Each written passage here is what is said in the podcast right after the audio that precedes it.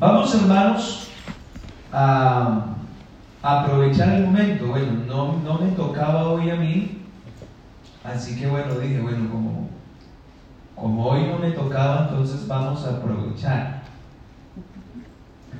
Porque el día martes que estaba dando el estudio de Efesios, solamente me quedé en la primera parte. Entonces dije, bueno, ahorita aprovechando que no, que no estaba en el plan de pronto enseñar, terminemos con lo que empezamos. Entonces, hermanos, voy a invitarles a que abramos las escrituras, por favor. Y nos ubicamos en el libro de Efesios en el capítulo 4. Quiero hacer un, un pequeño recordatorio de lo que estábamos hablando el día martes. Que por cierto quisiera que los hermanos estemos pendientes de esos estudios que creo que están siendo de gran bendición y porque nos edifican como iglesia. Vamos a leer el capítulo 4 de Efesios, versículo, versículo 5 y versículo 6.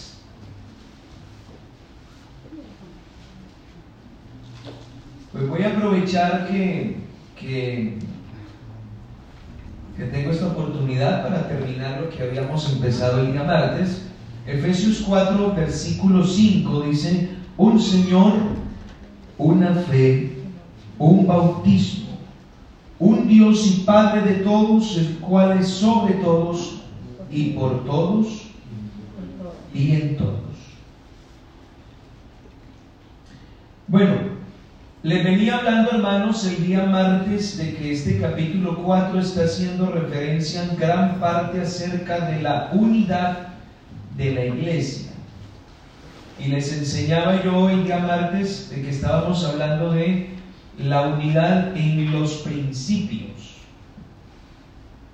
Entonces les dije que íbamos a tratar tres principios, solamente tratamos uno pero entonces les recordaba yo a los hermanos de que la manera coherente, según el principio del capítulo 4 de vivir el Evangelio, consiste en la comunión cristiana y en la manera en la que yo vivo mi unidad con los creyentes. De eso habla el capítulo 4, el verso 1 y el verso 2. Esa es la manera coherente de vivir el Evangelio.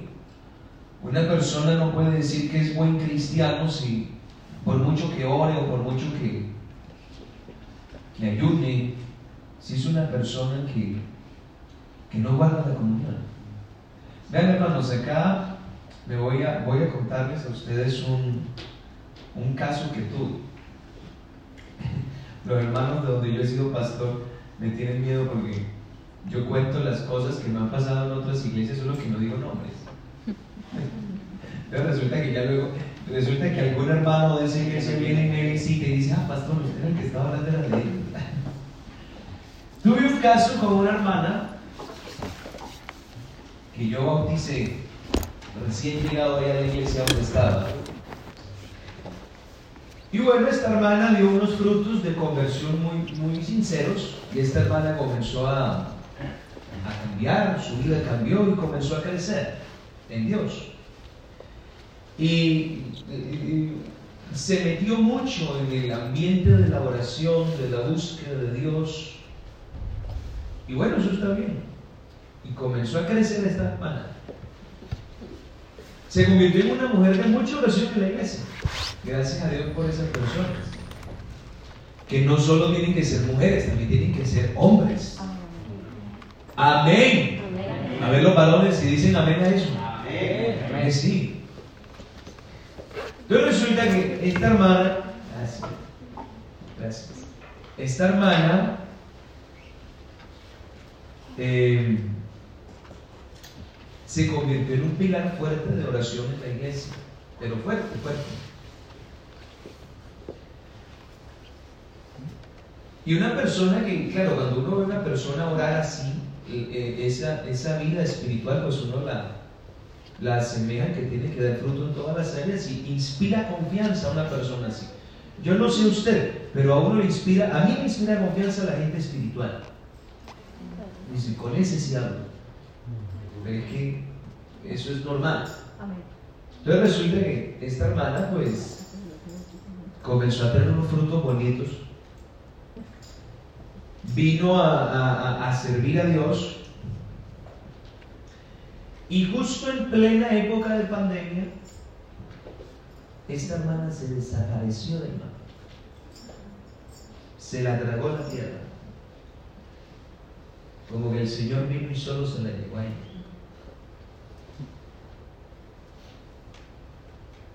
La arrebató un carro de fuego. Como me decía mi tío cuando yo le preguntaba, tío, ¿dónde está mi mamá? Se, la llevó un perro en la boca. Hermana desapareció se desapareció literal, se perdió, se perdió. Uno la llamaba, no contestaba. Alguna vez me dijo, no es que yo con usted no quiero hablar. Entonces, una actitud bastante extrañas, donde la iglesia se quedó así como, uy, ¿qué pasó? Era una persona tan ¿qué pasó? ¿Por qué se fue así? Todo el mundo quedó como extrañado. Y resulta que el día que yo estaba entregando la iglesia, porque ya me tocaba venir para acá, esta hermana A mí se empezó a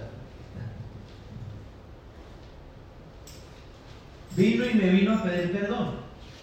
Entonces le dije, hermanita, usted puede orar mucho, pero la madurez no consiste en eso. Usted le falta nada.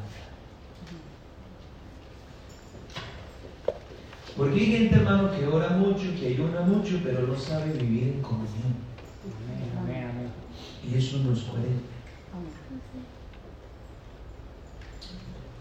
Según lo que indica acá el apóstol es que la coherencia de la vida cristiana consiste en el saber vivir en comunión con toda humildad y mansedumbre, soportándose con paciencia los unos a los otros. Si a mí un hermano me dice que ora, que ayuna mucho, pero se lleva mal con alguien, ese no es un digno representante del cristianismo. Sí, amén. Por mucho que ore y ayune y, los cultos se paren la cabeza hablando en lenguas. Es que hermano, yo, yo por ahí hasta tengo un sermón que, habla acerca de esa madurez, porque es que hay gente que habla en lengua y después de hablar en lengua anda hablando del hermano. Que eso son síntomas de inmadurez espiritual. Entonces, no todo lo tenemos que resumir a eso, sino que la vida espiritual en sí, la verdadera vida espiritual tiene que ver en cómo vivo mi vida natural. ¿Qué quiero decir? Yo no sé si ustedes han escuchado, hermanos, que en un devocional, en un culto, levantan la mano para pedir su necesidad. Hermano, tengo una petición y quiero que oren por mi vida espiritual. ¿Cuántos han escuchado la expresión? Yo creo que todos la hemos dicho. Pero esa es una expresión mal usada, porque parece que fuéramos como gatos, que tenemos siete vidas. La vida espiritual es una, la vida laboral es otra, la vida familiar es otra, la vida... Porque uno asocia la vida espiritual a la oración, al ayuno, al servicio y poco más. Pero ustedes nosotros solo tenemos una vida. Y el verdadero cristiano vive de manera espiritual todas sus áreas. La familiar, la laboral, la social, la eclesial, la de servicio, todas las áreas las vive en el espíritu. O sea que no hay diferencia. Si nosotros vivimos una verdadera vida espiritual, tenemos que aprender a vivir en comunión, manteniendo la unidad. Ustedes me siguen con lo que les quiero decir.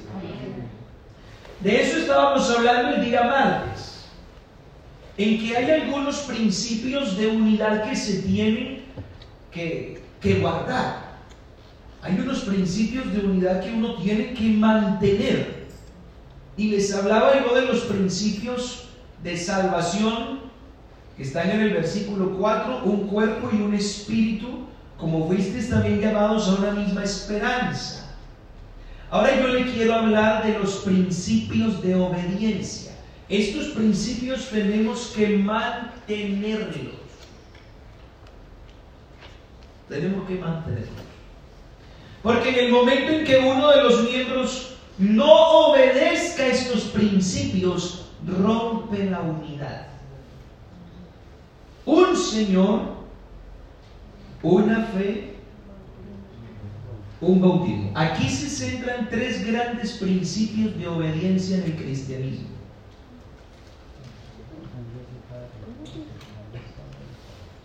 Todos los miembros deben mantener la unidad en esos principios de obediencia. Todos. Empezando, un Señor. Vuelvo y le digo, no leamos los textos bíblicos aislados, porque cada texto bíblico está puesto en un contexto. Y el contexto del que viene hablando acá es de la unidad. Lea el versículo 3, solícitos en guardar la unidad del Espíritu en el vínculo de la paz. Entonces, hay que estar prestos a eso, diligentes a guardar esa unidad. Ahora, esta unidad tiene unos aspectos. ¿En qué guardo la unidad? Dice el verso 4. En un cuerpo, en un espíritu, ¿y cuál fue la otra que le dije antes? Y en una esperanza. Pero ahí no acaba la cosa, sino que también tienen que guardar la unidad en estos principios. Un Señor.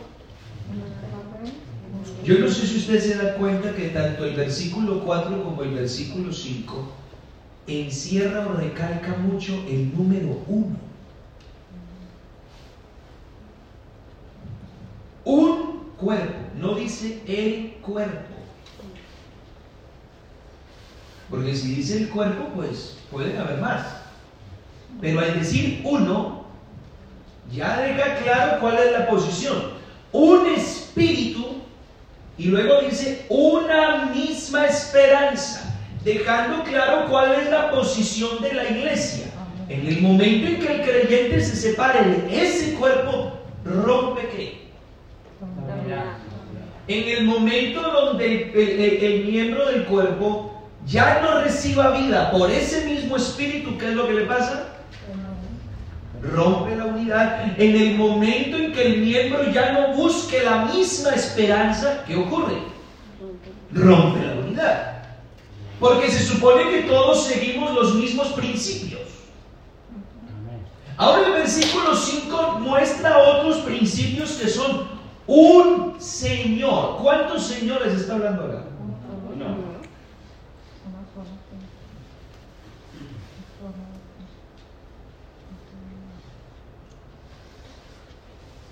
Si usted trabaja en una empresa y en esa empresa solo hay un jefe, ¿qué posición ocupa el resto del personal que hay ahí? Empleados.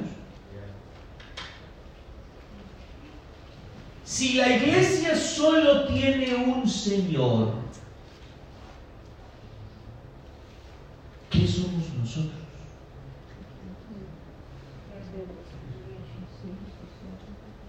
A ver, hermano, vamos a estrujar el cerebro Y es que eso es lo que pasa con las cartas, que nos obligan a pensar. Si solo tenemos un Señor, ¿qué venimos a hacer el resto? Cierto. ¿Cuándo se viene a romper la unidad? Cuando se descuidan Cuando un miembro no entiende que su obligación es la de obedecer a su Señor. Hermano, nosotros le decimos a Jesús Señor, pero a veces lo decimos más por costumbre que por convicción. Porque una de las doctrinas fundamentales del cristianismo es el señorío de Cristo. Que Cristo es Señor. Y eso indica que Él es el mandamás. Que Él gobierna, que Él decide y lo que Él diga es lo que vale. Pastor, eso es dictadura, dictadura entre los hombres. Pero eso es señorío. Ahora bien, nosotros hemos decidido obedecer. Pero le voy a decir algo. Si la iglesia se supone que toda va direccionada en la obediencia a lo que Cristo dice, ¿qué es lo que ocurre cuando un miembro no quiere obedecer lo que Cristo dice? ¿Qué le pasa a la unidad? Ahí tenemos el caso de las personas que a veces uno aconseja y los orienta por la palabra de Dios. En una iglesia tuve un caso, hermanos.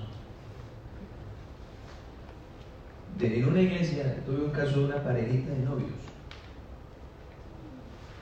Ay, hermano, eso sí que le sacaron canas.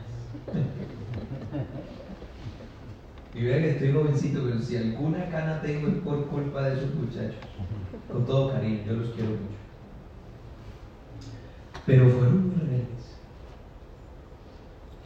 Yo les daba un consejo y ellos hacían todo lo contrario. Se les orientaba por la palabra y ellos no hacían caso.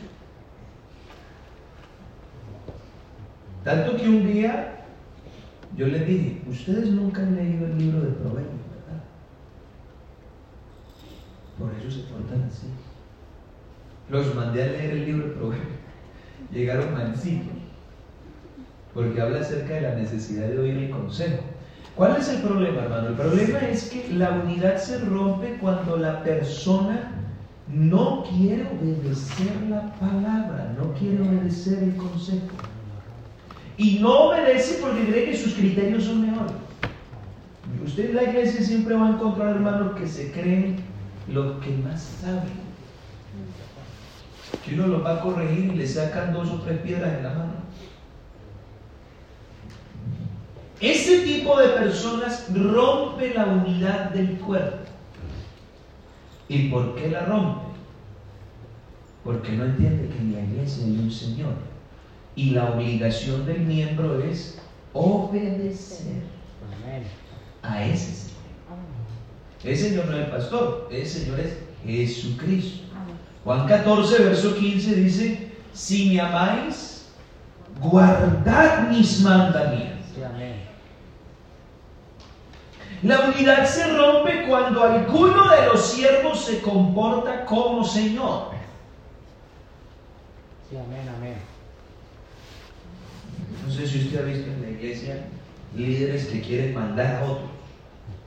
Y aquí se hace lo que yo diga. Sí, amén. Y yo aquí puedo hacer, y yo aquí puedo decir, es que usted aquí...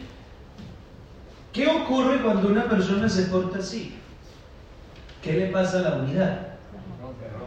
Esa persona dice, no, yo con eso no trabajo más. Yo no sé si le ha pasado, pero cuando uno tiene líderes así, la persona dice, yo con ese no sigo. Porque está estorbando la unidad cuando dice un Señor. Hay cosas que son potestativas de Dios y no de los líderes de la iglesia. Luego regañar a la gente. Ni el pastor regaña. Hermano, ni yo regaño. Ok, no, pastor, una cosa es que yo lo, lo oriente, lo corrija, pero no regañarlo. Yo no soy el papá de nadie acá. Si usted no quiere hacer caso, pues ya es un problema. ¿no? Pero yo no tengo por qué regañar a nadie. Para que venga un hermano o una hermana y venga a regañar a los demás. Hermano, es que ni Cristo hace eso. Amén. Amén, amén.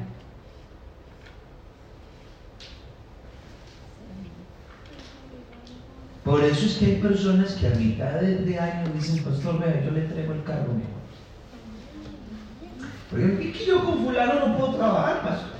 ¿Y por qué? Porque es que fulano me regaña y fulano exige y fulano aquí y fulano allá. Lo- el problema, hermano, es que se nos olvida que somos siervos, no señores. Amén. Amén, amén. Y la unidad tiene que permanecer en ese contexto. Estamos a punto de realizar unos nombramientos la próxima semana y tenemos que tener claridad en esto. El liderazgo no es señorío, es una posición de servicio. Yo no soy el señor de la iglesia, aquí yo soy el más chiquito, yo soy el que tengo el delantal. Y el que viene aquí a servir. Nosotros tenemos que tener claro que el único Señor y el que manda aquí se llama Jesucristo. Y que nuestra obligación es la de rendirle total obediencia a su palabra. Aunque no nos guste lo que nos diga, pero le debemos lealtad y obediencia. Alguien diga gloria a Dios. La unidad de la iglesia se rompe cuando alguno de sus miembros no reconoce a Jesús como el Señor. Samuel le dijo a, a Saúl, en el capítulo 5 del primer libro de Samuel, se complace tanto Jehová Sí, amén, amén. en las ofrendas y en las víctimas como a que se Sí, obedezca. amén, amén. Es decir, es más importante que usted aprenda a hacer caso a que cante. Sí, amén.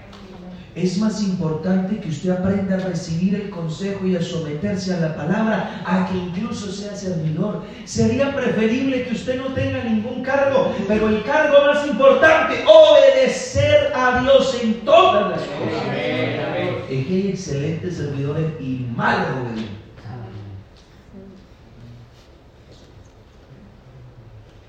Un. Hermanos, no rompamos la unidad en eso. No solo en la iglesia, hay un Señor en mi casa. Y ahí le voy a hablar al papá de padre de familia que llega y dice, "Y aquí el papá soy yo. Y aquí se hace lo que yo diga. Pues ya, ya perdió. Y usted se le olvida que por encima de usted hay alguien. Que por encima de usted hay alguien que tiene dominio, que tiene control. Y a quien usted le debe respeto y le debe lealtad. Y tiene que darle el lugar que tiene que darle. Un Señor en mi casa, un Señor en mis decisiones. A veces nosotros tomamos decisiones y me voy y vengo y me meto en este negocio y me salgo de ese negocio. ¿Ya le preguntó a Dios qué opina? Es que a veces actuamos como si la vida fuera nuestra. Y se nos olvida que tenemos un Señor. Amén. Y que todo lo que nosotros somos y hacemos no es nuestro, sino de Dios. Luego por eso nos vemos metidos en problemas. Ay, yo por qué tomé ese de yo, porque es que para que aprenda. Y que usted tiene que contar con un Señor que sabe. Hermano, no rompa la unidad. Reconozca que usted tiene un Señor por sobre todas las cosas, a quien usted le debe respeto aunque no le guste. Si el Señor le dijo no, no es tal vez. Es no. No discuta. Si el Señor le dijo sí, no es quizás, es sí. Porque Dios no se pone con tal vez o quizás. No, Dios es sí y no. Él lo dijo. Vuestro sí sea sí. Porque lo que es más de esto. ¿Cómo te digo así? Porque lo que es más de esto, el mal procede. No discutamos, hermanos, a la orden de Dios. Un Señor. Luego dice, una fe. Yo quiero explicarle algo con esto.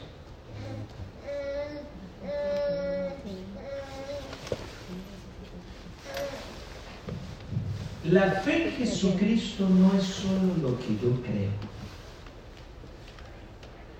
Santiago, el apóstol Santiago dice,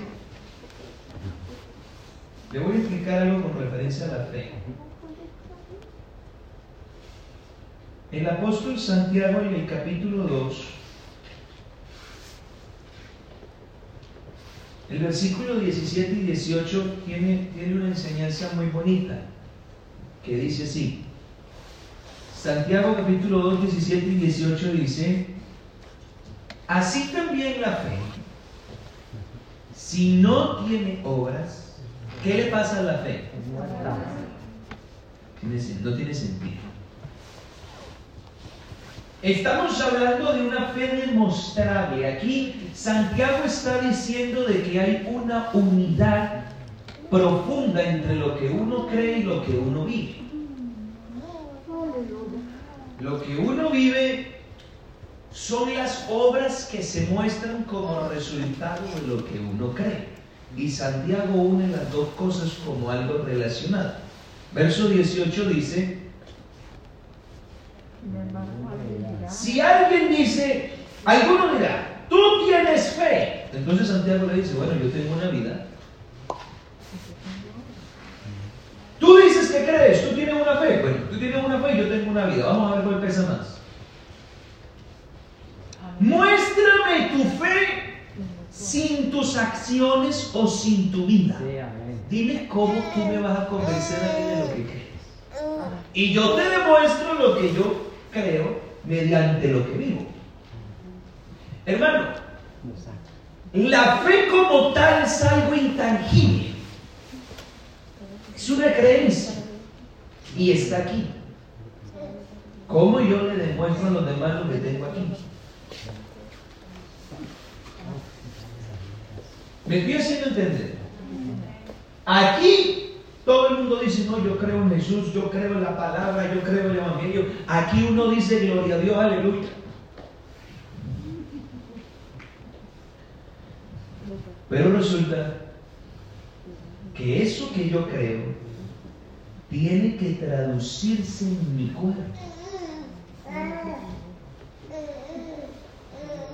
¿Usted por qué cree que aparece la palabrita testimonio en los hermanos? Yo he escuchado a mucha gente que dice, no, a mí no me van a dañar mi testimonio.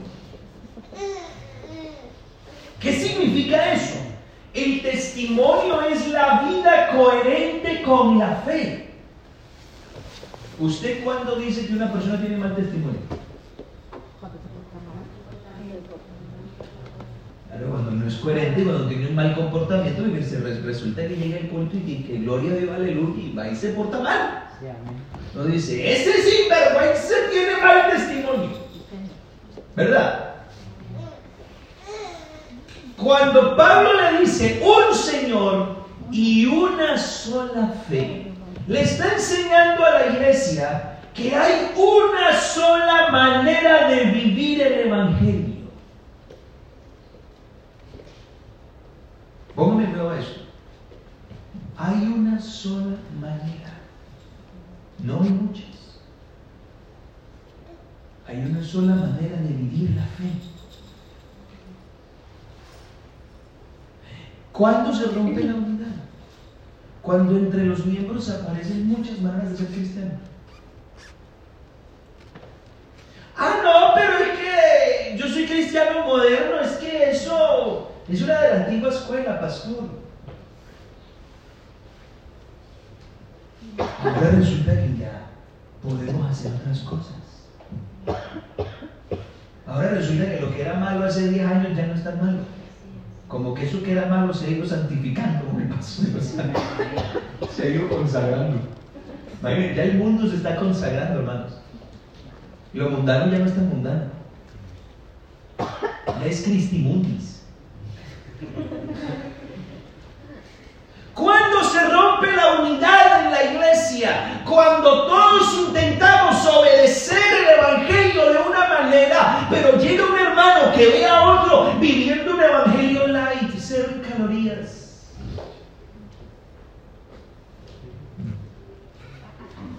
Y si llega uno débil en la fe, que lo vea este viviendo de esa manera, dice, ah, entonces se puede vivir así. Y comienza a imitar eso. Me estoy haciendo entender, hermanos. Si usted quiere ser cristiano, solo hay una manera de vivirlo. ¿Me escucharon? Si usted quiere ser cristiano, quítese de la cabeza que cada uno lleva el evangelio a su manera, porque eso no es verdad. Eso de que cada uno lleva el evangelio a su forma, eso es una solemne mentira, eso no existe. ¿Usted para qué cree que el Señor se gastó 1600 años escribiendo el librito? Para dejarnos claro cómo es. Amén. Juan 14, versículo 6, y le dijo Jesús, yo soy el camino. Si usted quiere ser cristiano, solo hay un camino para caminar y es el de Cristo. Primera de Juan, capítulo 2, versículo 6, aquí está la manera de vivir la fe. Si usted no vive de esa manera, usted no es cristiano, usted será otra cosa. Pastor, pero no me dé tanto entonces, ¿qué quiere? ¿Quiere que lo haga alegrarse con mentiras o que le saque un par de lágrimas con alguna verdad?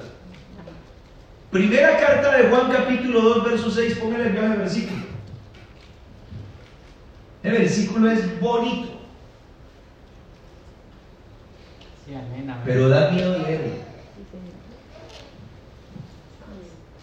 Y ese versículo está en la Biblia de todos los bautizados. De todos los que dicen tener fe. De todos los que dicen ser cristianos. Un Señor. Una sola manera de vivir. Una fe. ¿Cómo se vive? Así. El que dice, aquí está la fe verbal, la fe intelectual, que permanece en él,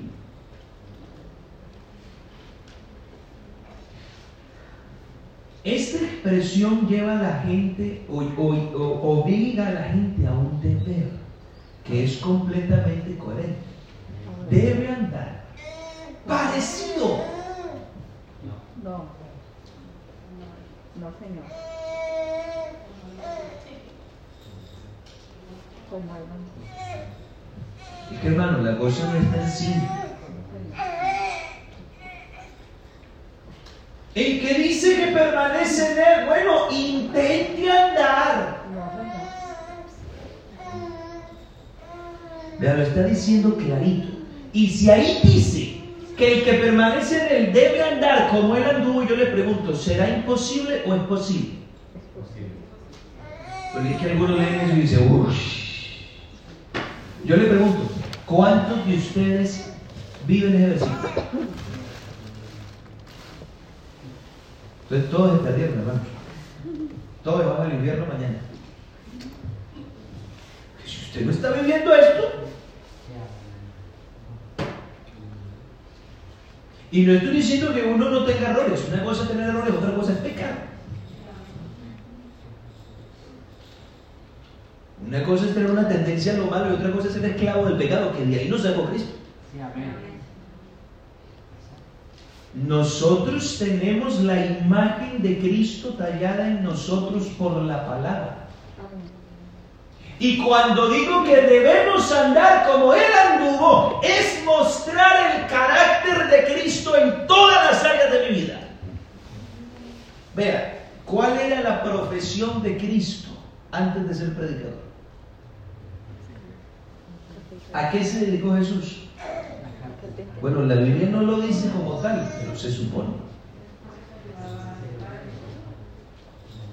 Lo más seguro es que Cristo se dedicó a la carpintería. Cristo era trabajador, hermano. Cristo no era vago ni holgazán. Por ahí hay que comenzar diciendo, ¿tengo la imagen de Cristo no? Llegó una vez una hermana trayendo a su niño al, pastor y dijo, pastor, mi hijo no quiere estudiar ni quiere trabajar, entonces lo traigo para que sea pastor.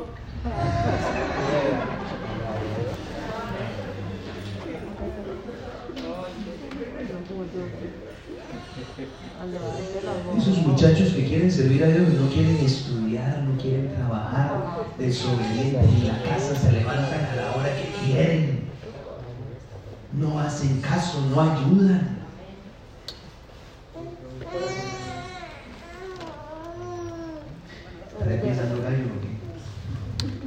Porque se supone que hay una sola manera de vivir la fe.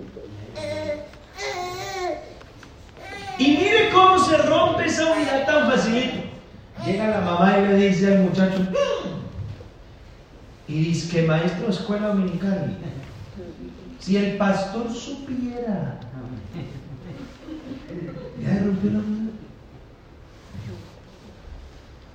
Que usted aquí se levanta a la hora que le da la gana.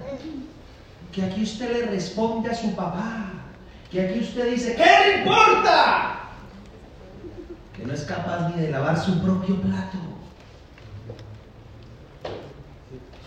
Usted asemeje su vida a la vida de Cristo como hombre en su casa. ¿Usted se imagina el Cristo adolescente?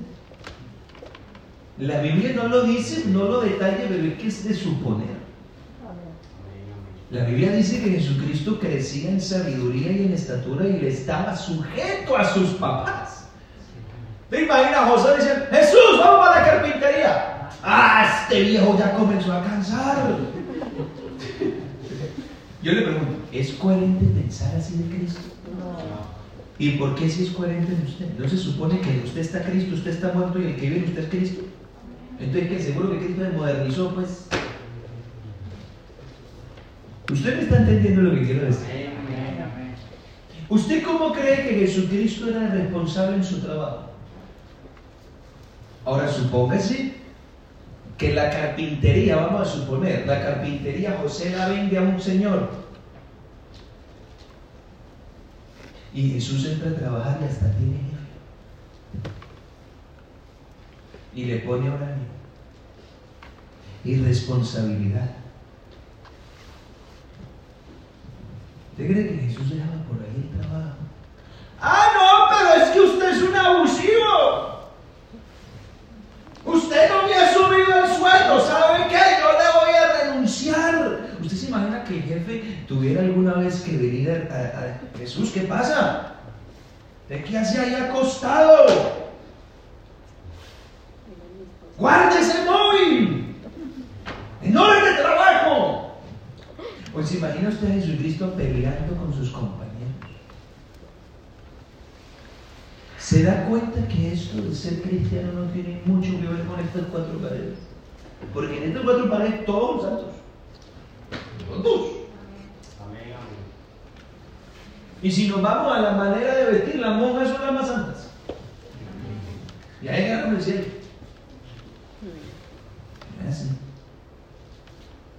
El cristianismo como tal es una vida.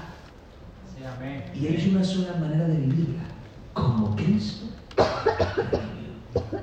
En la vida familiar, en la vida laboral, en las finanzas. ¿Usted se imagina el de la frutería del barrio allá en Nazaret donde Jesús se crió?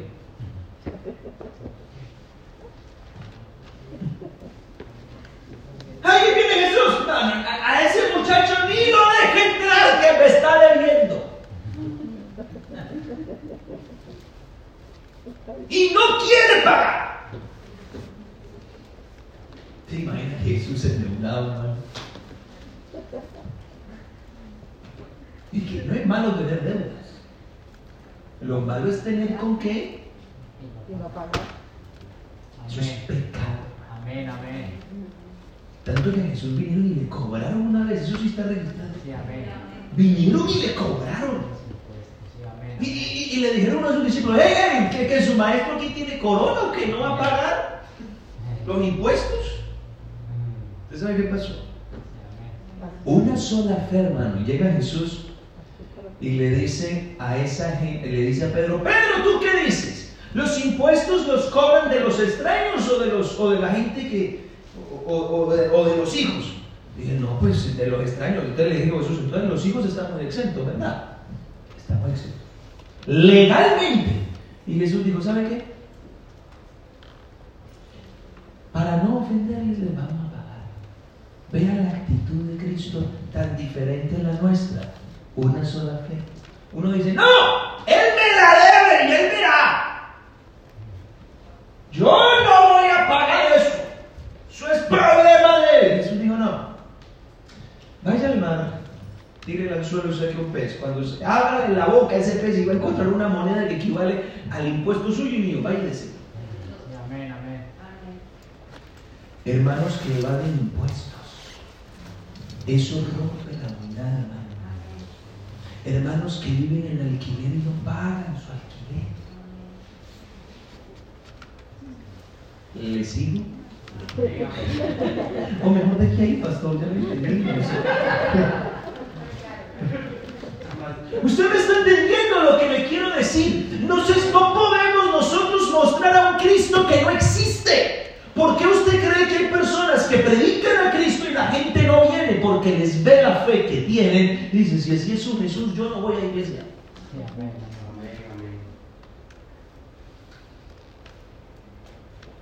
¿Usted se imagina, hermano, que usted hablarle del Evangelio a su vecino? Usted dice, es que Jesús es amor.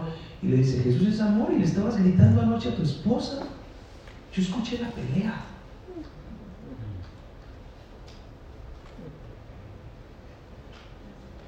Y amenazaste con dejarla.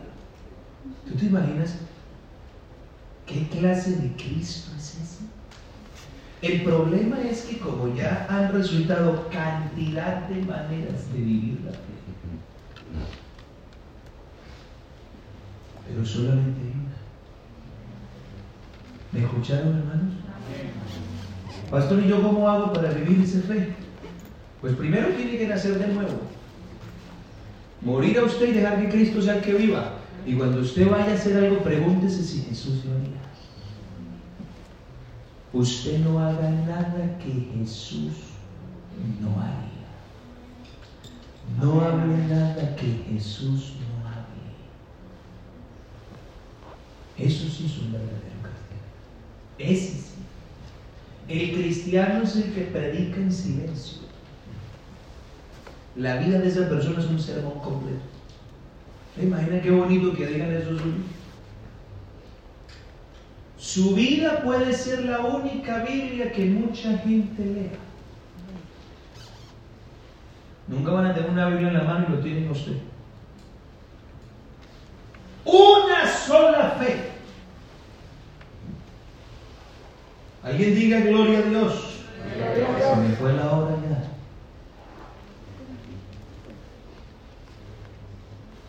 estos principios de obediencia.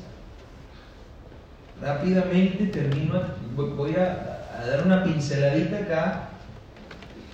Cuando uno reconoce a este Señor y vive conforme a esa fe que se ha inculcado, uno toma una decisión de bautizarse. Voy rápido por aquí. Hay muchísimas formas de bautismo según la tradición, pero no según la Biblia. La Biblia solo indica un bautismo. Y se tiene que hacer como ahí está dicho. Pastor, ¿y cómo es? En el nombre de Jesús y metido en el agua. ¿Quiere más explicación? Se la doy más tarde. Déjenme el. Versículo 6 dice, y aquí ya tiene que ver con los principios de fe. Y termino con este versículo. La iglesia no puede perder el norte ni lo que cree. Un solo Dios. Y además es Padre. ¿De quiénes? De algunos. Siento que cuando uno tiene una pelea con su hermano o con su hermana, a uno se le olvida que ese es de la misma sangre. Mi mamá me obligaba a abrazar a mi hermano. Denle un beso y pídale perdón. Mamá me obligaba. Porque que por más que yo peleara, teníamos un mismo papá, una misma mamá. Me gustara o no me gustara. Aquí lo que Pablo le está diciendo a la iglesia es, ustedes no pueden olvidar lo que han creído, porque eso los mantiene unidos. Número uno, solo tienen un Dios. Sí, amén. Y este Dios es el Padre que los protege a todos, que los cuida a todos, que les da provisión a todos, que los ayuda a todos, que los acompaña a todos, que los sana a todos,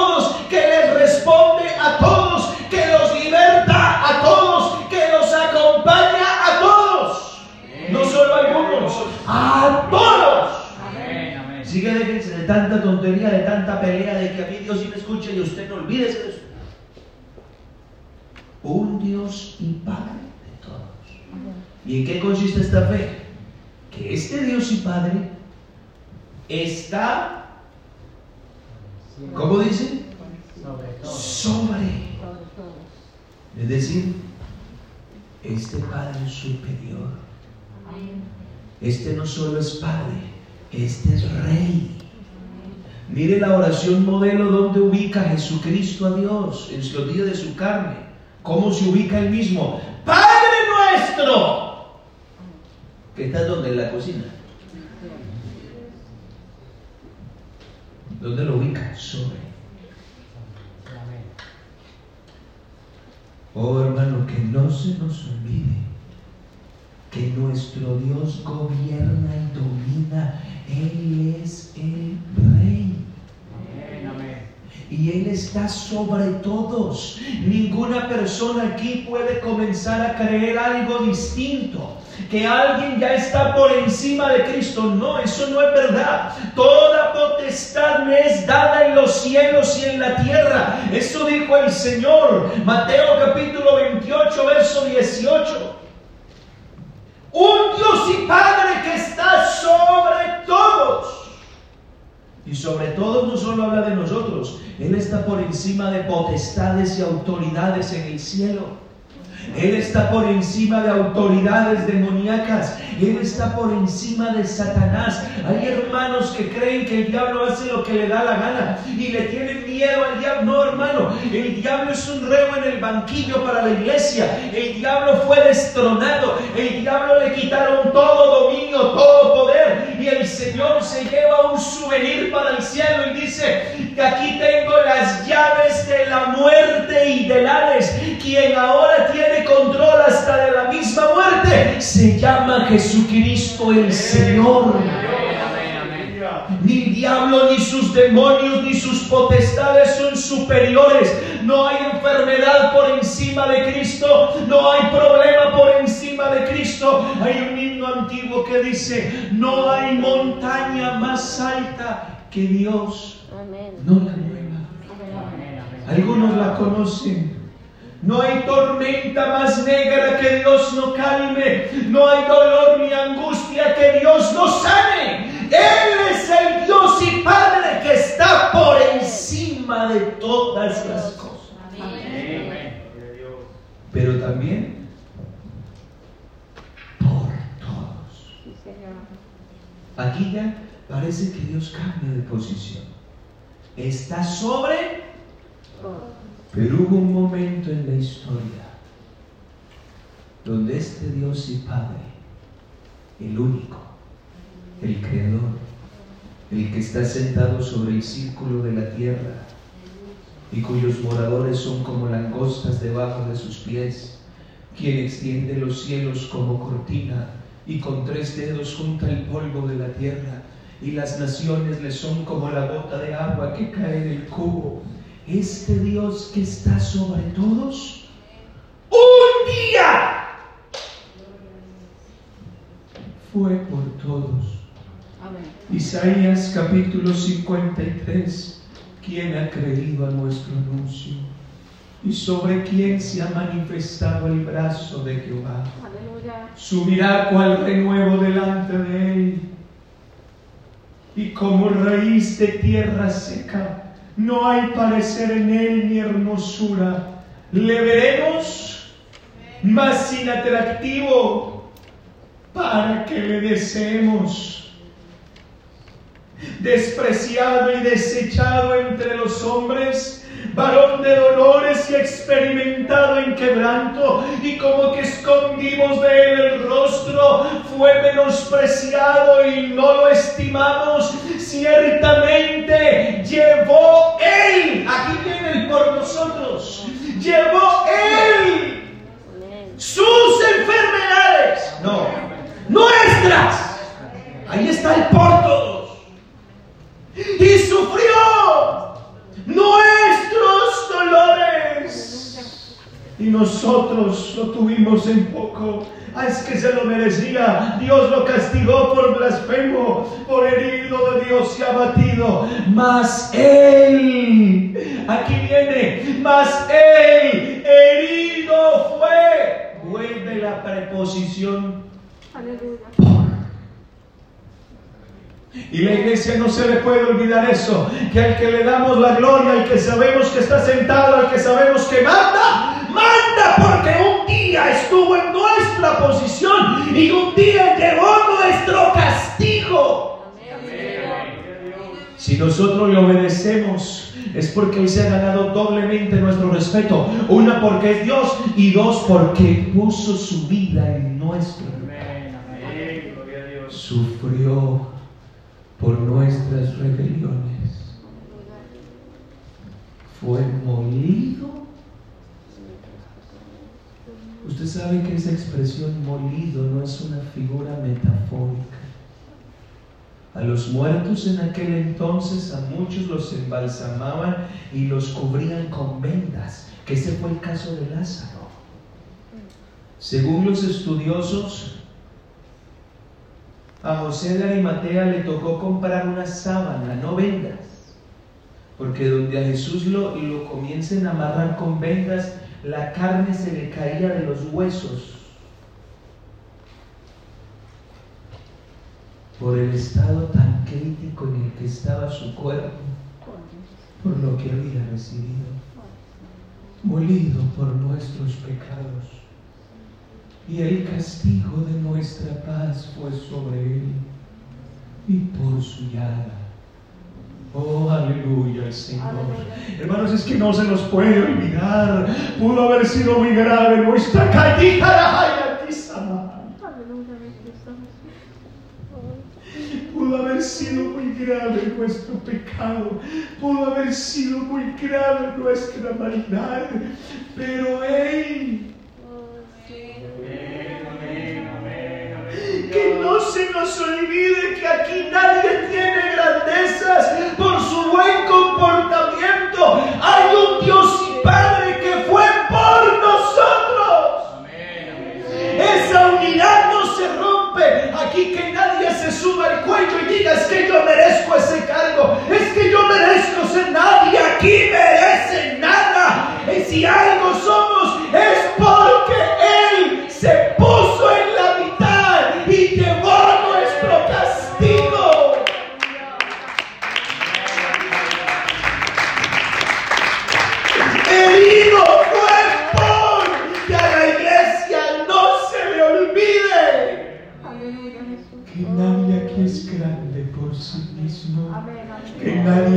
perdonado. No, no, no, no. Es que ya el pecado de cada uno recayó sobre él. Ya su pecado a él ya lo desfiguró. Ya su pecado a él lo molió, lo hizo trizas. Pero aquí no queda la cosa. Dice Efesios 4, verso 7, verso 6. Un Dios y Padre sobre todos, por todos, pero no se quedó muerto.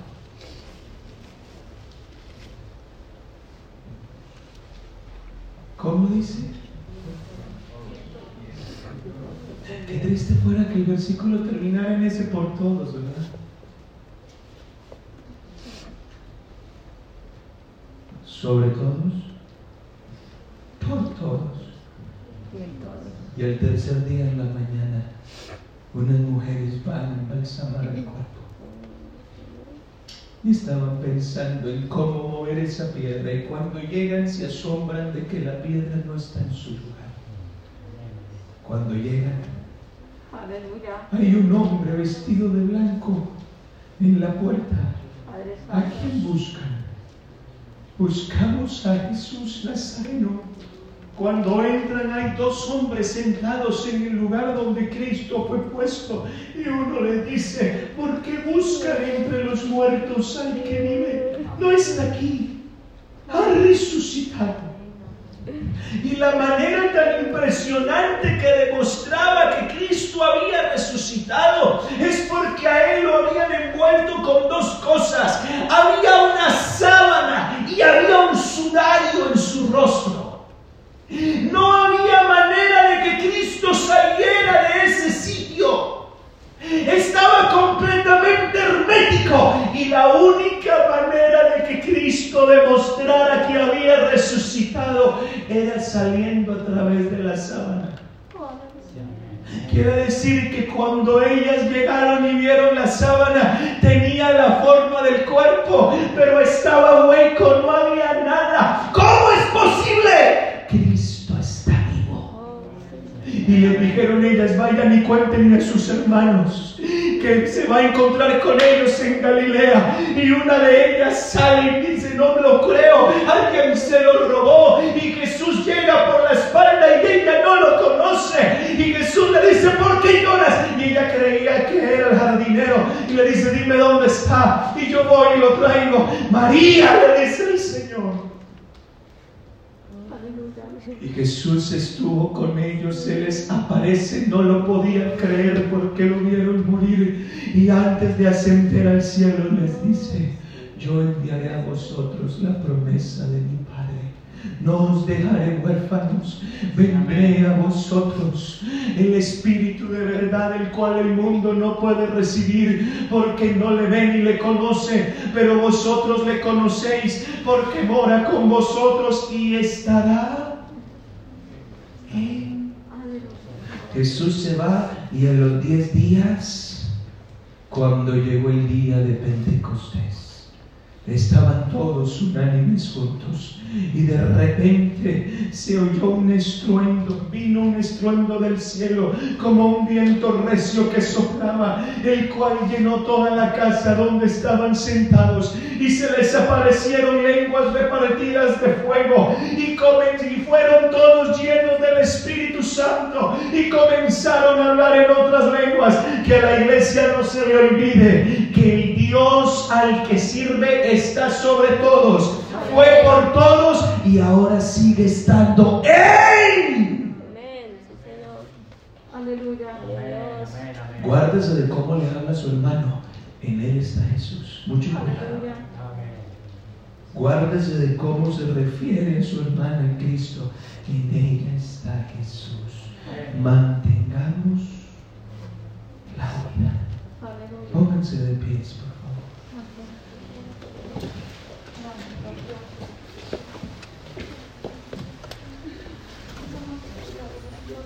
por favor.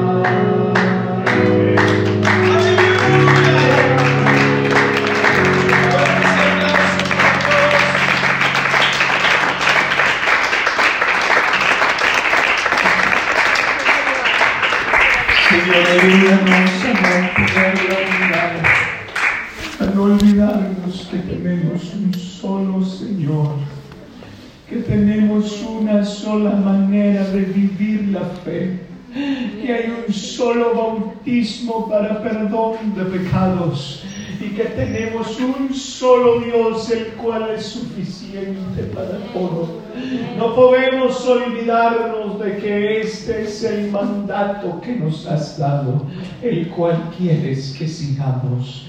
Te damos gracias por alimentar nuestra vida con tu palabra. En el nombre de Jesucristo. Amén.